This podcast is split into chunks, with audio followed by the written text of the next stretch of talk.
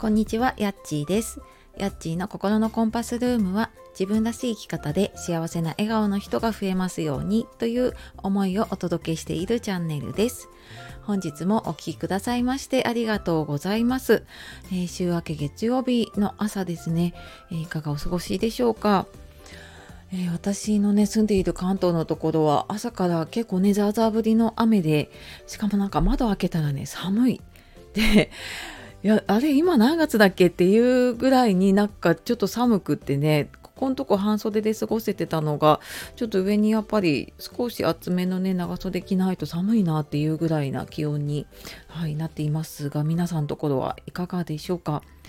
ね、この気温差とかあと体調の変化でね多分気圧が変わったりとか変動すると体調崩しやすくなるしその気持ちのねバランス崩しやすくなると思うので、まあ、そんな時ほどねちょっと気持ちをゆったりと過ごしていただければいいかなと思っております。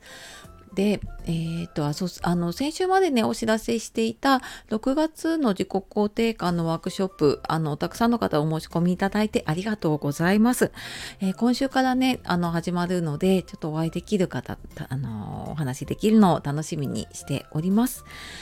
でえーとあでまた今後ね何かやるときには説明欄の方にあるメルマガの方であの最初に優先的にご案内をしたりとかあとメルマガで限定で募集とかをすることもあるので、えー、とよかったらそちらの方をねメール講座もあの5日間配信しているので、えーよかったらそちらの方をねご登録してみてください。で、えー今日は自分を一番大切にしてみませんかっていう話をしていこうと思うんですが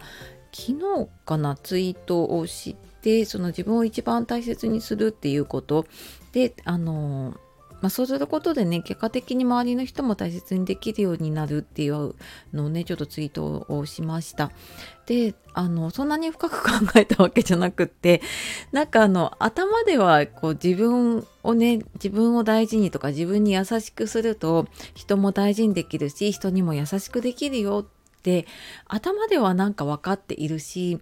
で私はなんかここ23年ぐらい自分に優しく人にも優しくっていう目標をあの毎年ねあの立てててでなんとなく自分の中であこれちょっと達成じゃないなってなんか納得がいかなくってちょっと2年ぐらいこう繰り越してるんですけどでなんかそんな風にしながらでもそういう風になりたいなって思いながら過ごしてきていてでなんか自分を大事にするって言葉にすると難しいんだよねなんかどういう風にすることかって多分人によっても違うし、うん、自分を大切にするためになんかどんな風にするかってねきっと違うと思うんだよね。であのまあこれ私の場合なんですけど私はなんかずっとやっぱ家族優先で来ていてでまあそれはねやっぱりもちろん子供が小さかったりとかね親があのもう余命宣告されて介護をしないといけないとか、まあ、そういう差し迫ったことがあってやっぱり優先しなきゃいけない時間を過ごしている中でやっぱりなんかもううんとそれを優先しなきゃいけないって自分のことはやっちゃいけないみたいなのがついついなんかもう習慣になっていっててで自分の趣味とかも全然後回しだったんですよね。でまあなんとなくそれは家族に、うん、罪悪感後ろめたさをね考え感じる必要はないんだけれどもまあなんとなくね自分が好きなことをやっちゃいけないのかなってまあそれはもしかしたらね母親はそういうふうにやっちゃいけないみたいに自分の親を見てそういうふうに思っちゃってるのかもしれないしだけれどもうーんなんかちょっとやってみてもいいかなって最近思い始めたんですよね。でなんかこの音声でも話してるし他でもねちょこちょこ話してるんですけど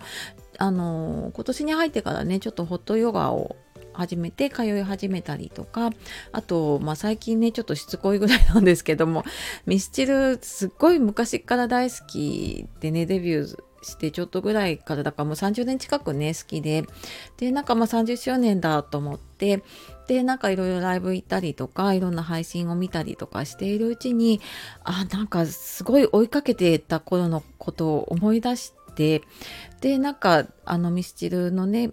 えー、とツイッターのアカウント作ったりとかブログを立ち上げたりとかだからそういうのをやる時のエネルギーて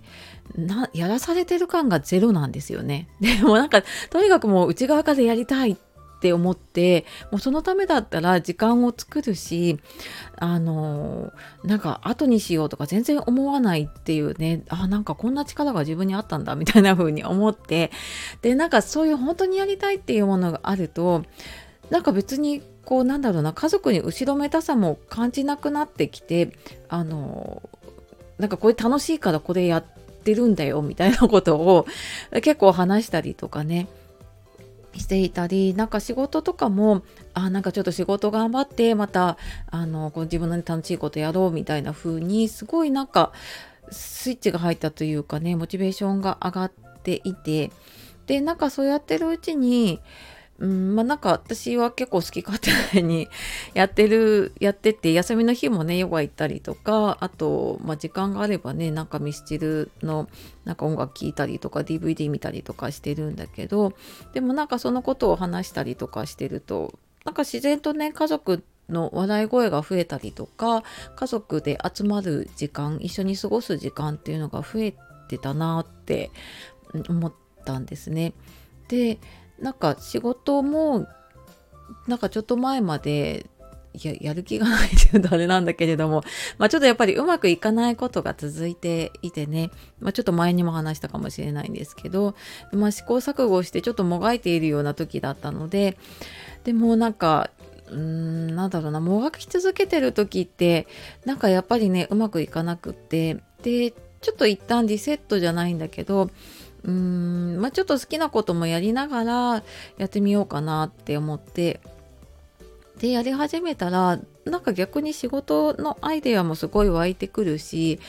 うーんなんかやっぱりねそういうエネルギーって大事なのかもしれないけれどもなんか最近ね相談とかなんかお申し込みとかがねすごく増えているんですよね。でなんかそんな風に自分を大事にできるとやっぱり周りの人を大事にしようとか優しくしようとかなんかもっとこうしてあげようとかっていうのがね湧いてくるなって思ったのでうーんなんかそうだな。まあもちろんね周りを優先することもすごい大事なんだけれども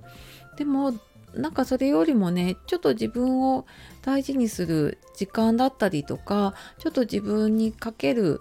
うんエネルギーっていうのかな？をちょっと使ってあげると結果的になんかそれって回り回ってねあの幸せの循環っていうのかな？が本当に回っていくですよね。っていうのをちょっと最近すごく感じたので、えー、自分をね一番大事にする